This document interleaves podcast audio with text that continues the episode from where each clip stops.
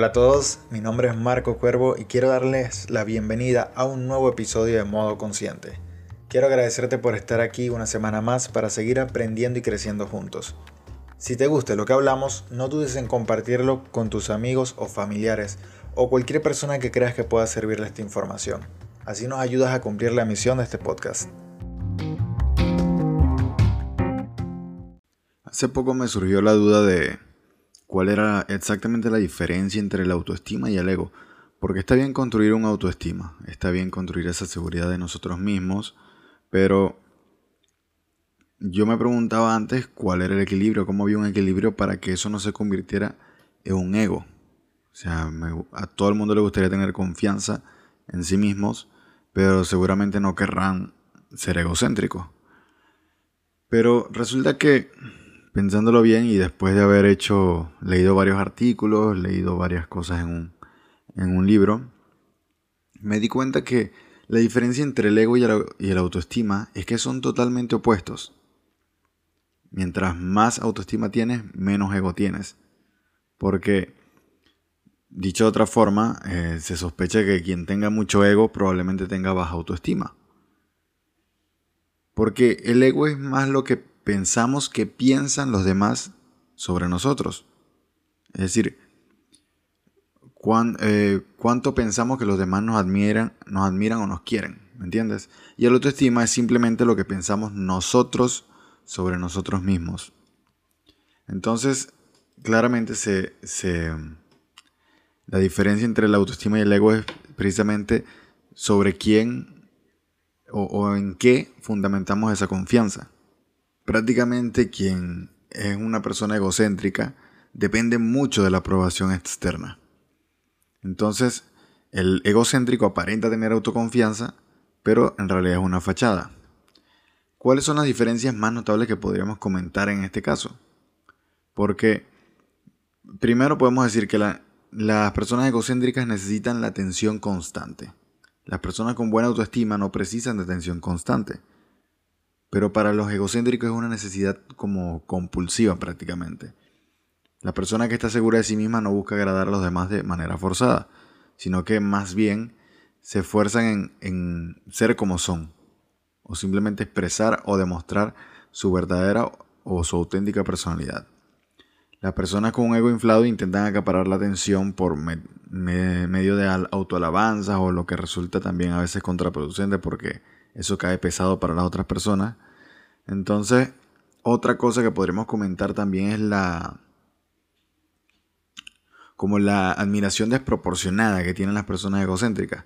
Porque una persona con autoestima alta se caracteriza precisamente por tener autoconocimiento y lo más importante, aceptación de sí mismas. Es decir, creo que una vez comentamos algo de que la confianza en uno mismo es no, no, creer, no creernos imparables o creernos invencibles, sino tener la certeza de que pase lo que pase, tenemos las habilidades o, vamos a encontrar la manera de, solventar esa situación. Entonces aceptarse uno mismo, aceptarse con, con sus defectos, con sus fortalezas y creernos y tener la convicción de que podemos superar cualquier cosa, eso es tener como em, precisamente el autoconocimiento y la aceptación que requiere tener una autoestima alta. Las personas con la autoestima bien establecida también toman en cuenta las necesidades de los demás. O sea, tienen esa empatía. Pero los egocéntricos se enfocan tanto en satisfacer sus propios requerimientos o sus propias necesidades que no se preocupan por los demás. Y la preocupación por uno mismo es necesaria para una vida sana, claro que sí. Pero esto siempre y cuando no omitas o no, no obvies tener empatía por otras personas que es súper importante. La persona con autoestima alta también tiene la capacidad o la habilidad de aceptar errores. En cambio, las personas egocéntricas no lo hacen ni en broma. Aquellos que se creen dueños de la razón absoluta, que son personas que tienen un ego desmedido.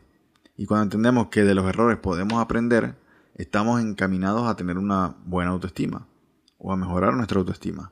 Otra cosa súper importante que también tienen las personas con autoestima alta es que tienen la capacidad de aceptar críticas también.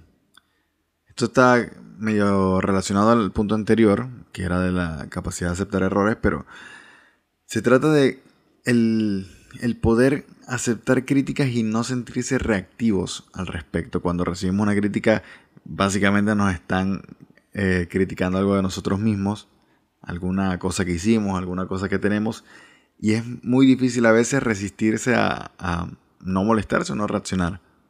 Pero una persona segura de sí misma entendería que no se trata de un ataque personal, sino que también eh, sería, puede ser una crítica constructiva o algo que podríamos mejorar. Y muchas veces si, si resulta que sea algo malo de verdad, también tenemos que entender que la, lo que dicen otras personas a veces es un reflejo de ellos mismos y no todo, no todo se trata sobre ti, no es algo personal contra ti. Y por otra parte, las personas engreídas toman las críticas como una ofensa hacia ellos. Así que es necesario examinar esto porque esto fue uno de los puntos más que me costó mucho construir cuando estaba construyendo, valga la redundancia, mi autoestima, porque es fácil a veces buscar la, tener, tener la tendencia a buscar aprobación o validación de otras personas y cuando recibimos todo lo contrario, todo lo opuesto a esa aprobación o esa validación, duele mucho en el ego y, y por eso es necesario que construyamos esa autoestima. También, a diferencia de quienes ya han establecido una autoestima relativamente elevada o alta o adecuada, mejor dicho, las personas egocéntricas suelen compararse con otros de manera constante, siempre están comparándose con todo el mundo. Y las comparaciones están orientadas hacia personas del entorno cercano, a los cuales envidian, de hecho. También en ocasiones tienden a criticar a los demás a sus espaldas. Y esto también es contraproducente porque, al contrario de ganar la aprobación de los demás, del otro grupo de personas, estás haciendo completamente lo opuesto, porque las personas van a tildarte de una persona chismosa, de una persona que habla rumores, de una persona que habla mal de los demás a sus espaldas. Así que es otro punto a destacar. Las personas egocéntricas son también... Eh, les cuesta mucho delegar funciones. Y la capacidad de delegar funciones consiste en la aceptación de que no podemos hacerlo todo siempre. Una persona con buena autoestima sabe rodearse de personas que le ayudan a cumplir las metas. Y justamente estaba leyendo algo sobre este punto en el libro de las 48 leyes del poder, de saber delegar, saber delegar funciones, saber delegar responsabilidades, apalancarse en el apoyo de otras personas. Pero bueno, las personas egocéntricas siempre buscan hacerlo todo, bien sea por acaparar atención, tratando de hacerlo todo, pero hay veces que ni siquiera tenemos las habilidades necesarias para hacer las cosas. Y apalancarnos en otras personas también es súper productivo porque no solo nos ayuda a cubrir más cosas, sino también que empezamos a hacer networking, empezamos a colaborar con más personas y bien sea en el entorno de trabajo, en familiares o con familiares o con amigos, lo que sea, saber delegar funciones es un punto fundamental.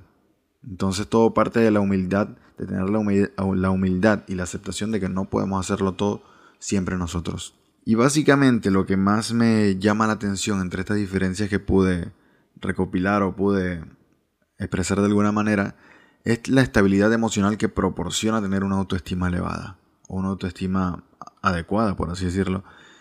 Porque la autoestima es un factor protector contra esto, contra el malestar emocional, ya que las personas que requieren constantemente la aprobación o la validación de otras personas, resulta resulta una tarea agotadora buscar esto.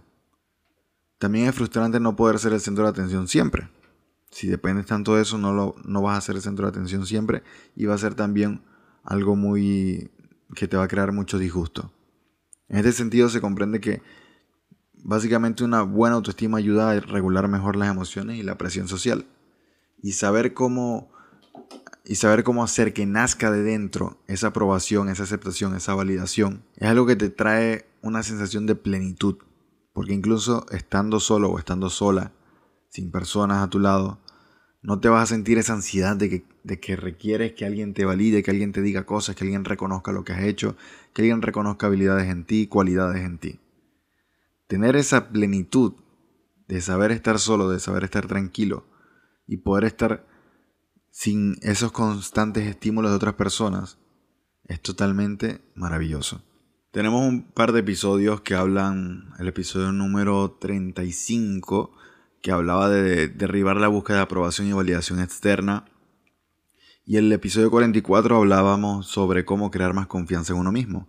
Así que puedes echarle un, bueno, voy a decir echarle un vistazo, pero no puedes escuchar estos episodios para, para orientarte un poco más en esto y entender cómo podemos fortalecer nuestra autoestima. Porque crear o construir nuestra autoestima es bastante beneficioso no solo para nuestro bienestar emocional, sino también para entregar lo mejor de nosotros a los demás, a la sociedad.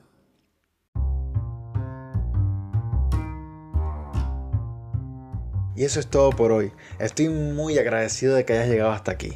Significa que te gustó el episodio. Y si es así, te invito a compartirlo con tus amigos o postearlo en tus redes sociales y etiquetarme. Espero que hayas aprendido algo nuevo y ojalá, más que nada, que puedas sacarle provecho al episodio de hoy y puedas aplicar algo de esto en tu vida.